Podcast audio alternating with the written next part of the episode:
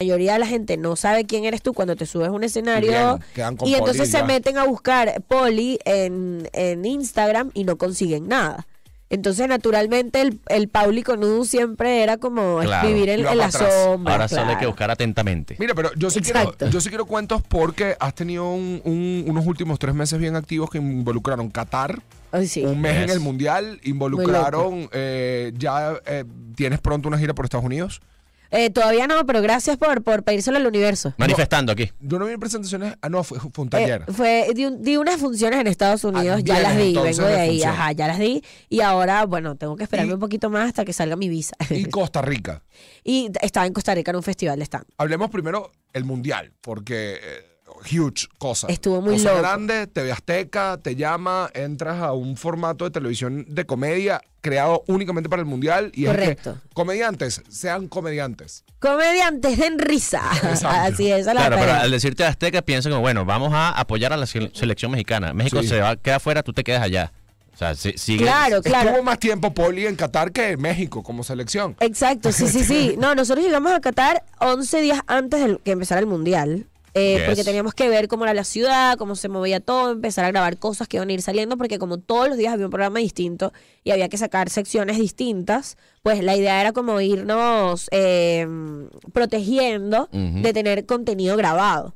¿Qué pasa? Llegamos a Qatar y nos encontramos con un montón de cosas que no teníamos previstas y toda la programación o la mayoría de las cosas que teníamos programadas por grabar Al tuvimos que desecharlas. Entonces Claro. era como, bueno, otra vez hacer un brainstorming, otra vez de, eh, ver qué vamos a hacer para, para la cobertura. A- había momentos como muy mundialistas de ir directamente al estadio y hacer cosas y con la gente y, y ver el partido. Y luego había momentos en que como tres sema- como dos semanas yo no, no pisé un estadio, o sea, no pisé un partido. Sí, Entonces era muy raro porque yo veía a la gente vivir el mundial y yo, Claro. yo estaba en el mundial y no lo Pero estaba. no y no en el estaba en mundial. el mundial. Se te atraviesa que vamos a comer con Valdano.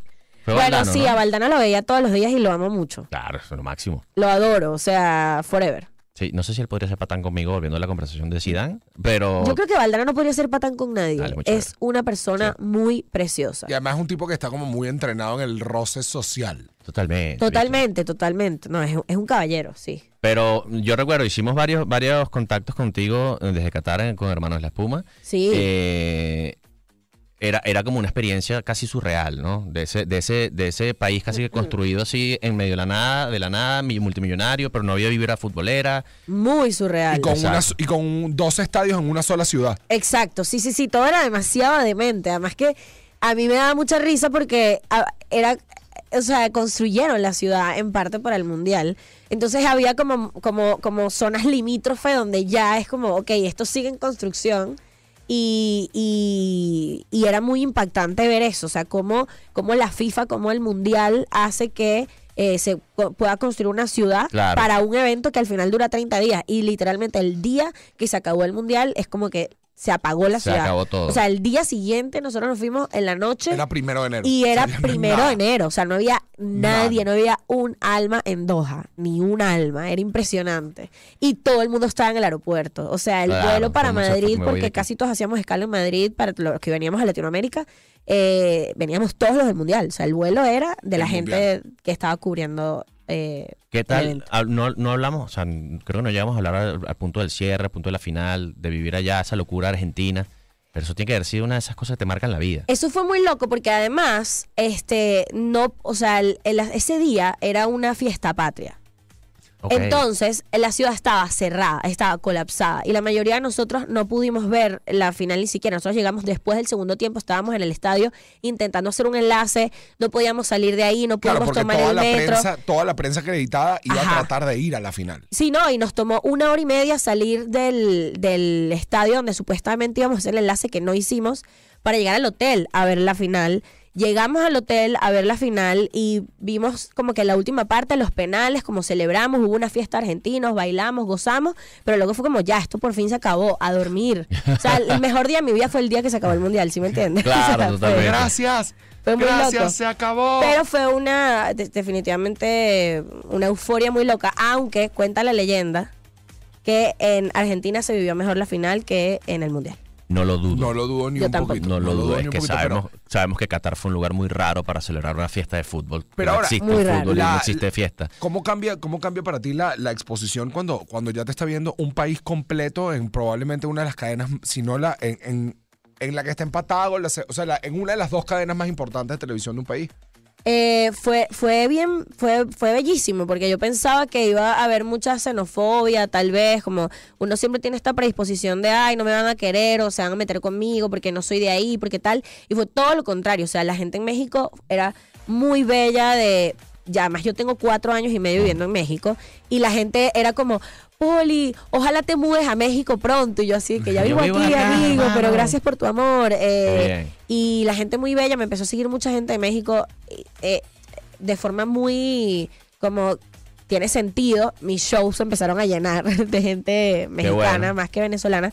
Pero también eh, fue cool porque obtuve voltearon a verme venezolanos que nunca me habían visto. Y eso también fue hermoso porque quiere decir que la comunidad venezolana que está afuera también se enorgullece como de los logros que tú Claro, tienes indistintamente de quién eres. claro. Mucha gente me decía, me mandaba DM, yo no sé quién eres tú, pero yo sé que tú estás allá y qué emoción, bien. nuestra, que eres nuestra poli, no sé Ya. quién eres, pero nuestra. Ya, ya. Eso fue muy cool, eso fue muy bello, me encantó. fino. Ahora, eh, fíjate que entraste en este tema que es, que capaz lo empezamos a hablar después de, de- de escuchar música, porque son tiempos de, de- de- de dar la vuelta, no me quiero meter. Exacto. Eh, pero fíjate que empiezas a tener público no solo venezolano, sino que empieza a mezclarse el mexicano. Y en la cabeza de, creo que de todo comediante tiene que pasar, bueno, generador de contenido, ¿cómo hablo? O sea, yo tengo, tengo que mantenerme venezolano, pero tengo Ajá. que universalizar un poco Sí. mis ideas. Y está complejo porque tu contexto es venezolano, después venezolano fuera de tu país, pero hay gente que no... Y después es mexicano. Sí, Hay un pasticho ahí. es muy duda. loco. Bueno, yo voy a hablar de lo que me ha pasado a mí o lo que yo he aprendido eh, en mi experiencia, porque no sé cómo es el fenómeno de los demás, pero yo tengo más público mexicano que venezolano actualmente. Porque yo aquí en Venezuela en realidad no hice casi carrera en comparación al- a, a Ah, México porque Un trenzote de Porque aunque aquí trabajé en- aquí en la Mega y, e hice mucha impro, pues el escenario lo trabajé más en México. Entonces, eso me, me hizo, de cierta manera, neutralizar muchas, muchos códigos de la forma en que me, me expreso, me comunico. Pero mi acento yo nunca lo he cambiado. Y creo que eso me abrió muchas puertas porque es, es, es una cosa que te diferencia. Y a la gente le llama la atención. Y si tú respetas los códigos del sitio donde tú estás, está buenísimo. Ahora, lo que sí es que te digo que eh, estar en otro país sí te, a- te obliga a universalizar sobre todo los, los temas de los que hablas. Y ahorita, por ejemplo, que estuve en el Festival de Costa Rica, me llamó mucho la atención que muchos comediantes estaban preocupados por el material que estaban haciendo porque Sí. decían esto no se entiende aquí. Claro. Y yo estaba muy tranquila porque porque yo me presento en donde sea y donde sea funciona porque ya traigo el chip de migrante de, me quiero hacer entender no Claro. puedo decir conchale nadie sale que no vale nadie entiende el ya va y entonces Nadie entiende pana. Ahí. nadie sabe qué es conchale o sea el conchale ha sido complicadísimo para mí explicar entonces- Mira, es verdad. Sí, es, es- es verdad, es verdad. Vamos Es a una escuchar música. rara. Vamos a escuchar los de Linkin Park y regresamos ya los detalles del show de Poli. Al regreso está Rodrigo Lazarte con nosotros, Oscar Martínez. Esto es La Mega. Donde sea. Todo el contenido que buscas lo te especialmente diseñados para ti. 39, Rodrigo Lazarte nos acompaña y está Paula Díaz. Claro, imagínate tú, baluarte de la mega. gracias por invitarme amigos No, bueno, yo, yo, yo llegué aquí como tú. Que puedes venir, que voy. Así que el agradecimiento es a Oscar, pero se nos va a ir la primera hora eh, y se nos va a ir Poli y no vamos a hablar de tu show. Y hay que hacerlo porque Claro. este Sí. viernes a las 8 de la noche en Pispa, acá en Caracas, se presenta 27 años. Ya este, ya este cuenta, este es tu segundo long format, por decirlo de alguna manera, tu segundo especial. Sí, yo vine, yo vine a nada a Venezuela. Yo vine el año, el año pasado, por ahí por septiembre, y presenté como esa primera hora que, como de, de varios, porque el año pasado yo giré con otros comediantes en México y en Estados Unidos, y entonces con el primer- la primera parte del año hice como una media hora y la segunda parte del año hice una segunda hora. Entonces el año pasado cuando vine, vieron esa hora que trabajé en dos giras distintas. De solo Poli. Exacto. Y esta vez es un poquito, tiene un, un sentido más como personal. O sea, yo siempre hablo desde mis, eh, mis experiencias personales, pero esta vez está muy personal. Eh, sí, no sé si entienden lo que quiero decir, Sí, pero sí, sí, sí. vayan, eh, está cool. Hay muchas cosas que estoy haciendo nuevas porque las estoy probando de cero. Y como tenía que pasar por Venezuela porque mi, mi novio mi pareja sexoafectiva, está en este país haciendo un show también el 17 de marzo, que es Orestes Gómez. Muy bien. Está aquí a mi lado muriéndose Pero- de pena. No, pero que cuchi, porque él hizo ayer esto mismo durante su entrevista. ¿Habló de mí? Sí, él dijo que Poli-. Pero sí dijo- eh, sí, sí dijo la que me colabora con el bongo. Ah, dijo- la que me colabora. Exacto. Eh, no sé qué significa eso. La de la gran pandereta. Mira, él vino a hacer su show y entonces yo, como soy, soy una romántica, le dije, sabes que yo te acompaño, yo voy a mi patria y así veo a mis papás y... Claro, y- qué planzazo. Y dije, bueno, voy a hacer un show, entonces a última hora armamos este show y dije, excelente servicio para probar mis chistes nuevos en mi país. Entonces, este viernes 10 de marzo en Pispa, de hecho, Oscar va a abrir el show también, va a estar estando. Una chica que se llama Yaneil, si tú quieres subir, amigo, súbete también. Bueno, vemos. Si, si bebé me deja, voy. Si tu bebé te deja, eh, y nada, los boletos están disponibles en una página que, ¿se puede decir el nombre? Sí, sí, ah, sí, ticketplate.com. Yes. Digo, Yes. publicidad. Ese día si llega la gente a Pispa y quiere comprar ahí. También, compren directamente ahí, eh, pueden pagar en efectivo, pueden pagar en bolívares, Pueden pueden, comunicarse con Pispa quieran. y ordenan Ajá. ese asunto para que, para que sepan cómo Lanceta. funciona. Pero lleven gente, o sea, está súper cool. Yo creo que mi material nuevo me emociona mucho, creo que Qué me bien. representa y, y nada. me 27 emociona. años. Tengo 27 años, sí. Ajá, y eso te suena ahorita como, como he vivido 27 años. O, No, me siento doy que cuenta estoy- que apenas estoy empezando. Siento que estoy en un momento en el que oficialmente soy un adulto. Ok. Me siento full adulta. Pero no me siento señora. ¿Y ¿Sabes dice? Ay, yo soy una señora porque yo como lechosa. No. No, no, no, no, no, pero está bien siento- eso, porque es que verdad, el, por ejemplo, la, la definición de juventud y de adolescencia creo que se está como reescribiendo y además creo que se, se está proponiendo en el mundo, aquí no se propone nada en este país, pero en el mundo hay conversaciones sobre, por ejemplo, alargar el periodo de adolescencia. Ok.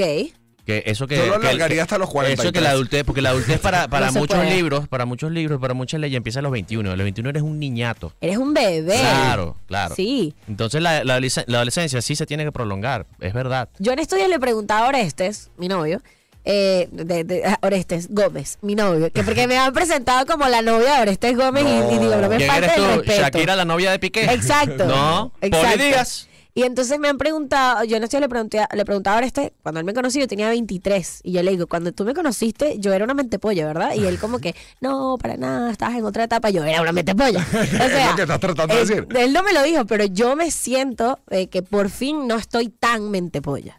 Porque siempre hay Por como, un primera res- vez. hay como un resquicio de mentepolla que es necesario en todo momento. No, yo, o Uno sea, tiene que estar dispuesto a jugar Sí, y no, divertirse porque- en algún momento. ¿Tú a, a qué edad, o sea, qué edad sientes que dejaste, o sea, hace seis meses cuando nació mi hijo? Por Ni ejemplo. siquiera, ni siquiera. Mi hijo no me ha hecho madurar nada. Pero, no nada. estoy- pero ok tener el, al- el alma inmadura, pero la mente pollez, la cotufez. No la, no la pierdo.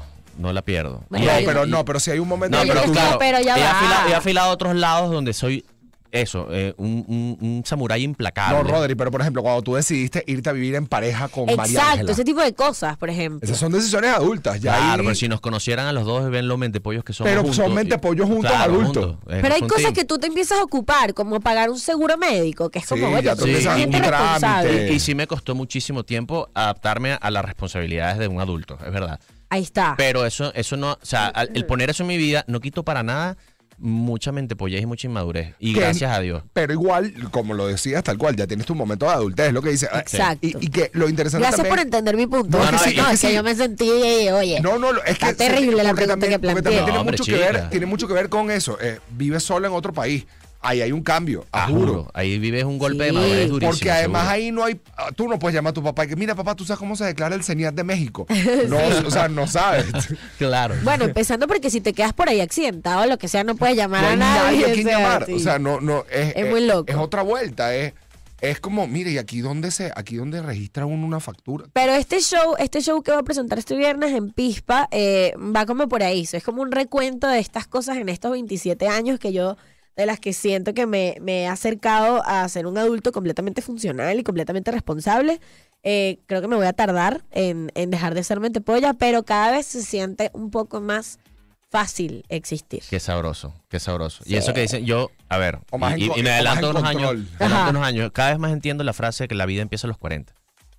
Sí, Y tiene ¿verdad? todo sentido porque, claro, todavía estás ahí como en un proceso donde no eres el anciano decrépito, no el señor que va palo abajo, pero ya has vivido una cantidad de cosas que te hacen que de verdad te pueda surfear mucho la ola con mucho Y sabor y, creo- entender y como que, que- Además, porque el mundo ha cambiado. O sea, ya la gente de 30 y 40 no. O sea, antes tú veías los 40 años y eres que no, mi papá está viejo, tiene 40. Yo veo a Y mis ahora papás ahorita. Una cuadra y que Veo no a mis mismo. papás de 50, 60 y digo, mis papás están demasiado lejos de ser unos ancianos. Sí, absolutamente. Y para nosotros es así también. Entonces, que como que, está de- bueno que a los 30 es que estás medio empezando ahí, Total. ¿sabes? que Total. mucho de lo de ser, de, de ese cruce como del lado de adultez, tiene más que ver con las cosas que ya tú reconoces que ya no, ya no estás pa.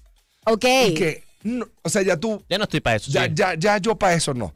Ya yo para eso no. Pasa que a veces puedes conocer una, conoces a alguien y tú dices, no, ya. a- a- Ya ahí no estoy. ya no. Porque estoy haciendo una reunión en mi casa y Ya, que ya. lléguense a las 12. No, No. lléguense a, la- a las, a las 7 de la noche, hermano. Sí, Yo a las sí, sí, 12 sí. quiero estar recogiendo los platos. Sí, o sea, yo quiero y que son de cartón, y son de cartón porque no quiero Sí, fregar. cual. Vámonos, vámonos. Es que de, de día, yo, ya, uno sabe. parrilla Y ahí- de día, hermanito. Y ahí bueno tú vas identificando. Pero lo importante. Que hay un plan que eh, eh, no es a las 12, No. que de hecho es a las 8. ¡Ey! Así que es perfecto para todos aquellos que quieren llegar a su casa temprano, que es mi show este 10 de marzo. Así que vayan en Pispa y los boletos están disponibles en O en la taquilla de. O sea, que, que de es directo Pispa. en pispa la mesita que está Ay, ahí. en la entrada tú ya le dices, ¿puedo pagar con efectivo? Hola, para comprar las entradas para el show de Poli. Y ustedes van a pispa y lo Ojo, hacen. yo que ustedes no esperen a ese momento No, porque lo se dejen para quedan ese día, pues por se fuera. por fuera. Y porque me daría mucha paz. Sí, que haya boletos también, vendidos. también es Me importante para- para quiero ver de la cosa llena desde ya, vámonos. Se los pido así No, como planzote, de... planzote. Arroba atentamente Poli para todos los detalles, pero este viernes a las 8 de la noche, 27 años,